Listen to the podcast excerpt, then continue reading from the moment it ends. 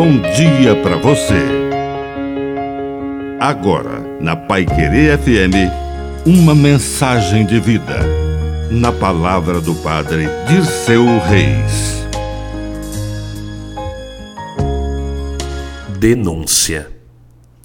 O profeta de Deus sempre tem uma palavra para anunciar, mas também uma situação para denunciar.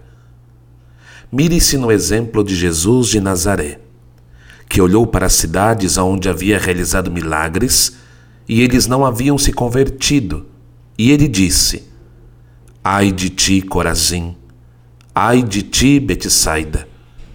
Porque se os milagres que se realizaram no meio de vós tivessem sido feitos em Tiro e Sidônia, há muito tempo teriam feito penitência.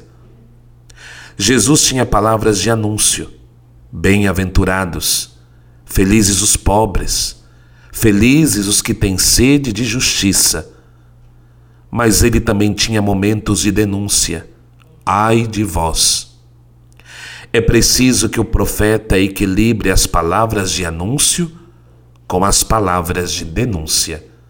E profetas, todos somos desde o dia do batismo.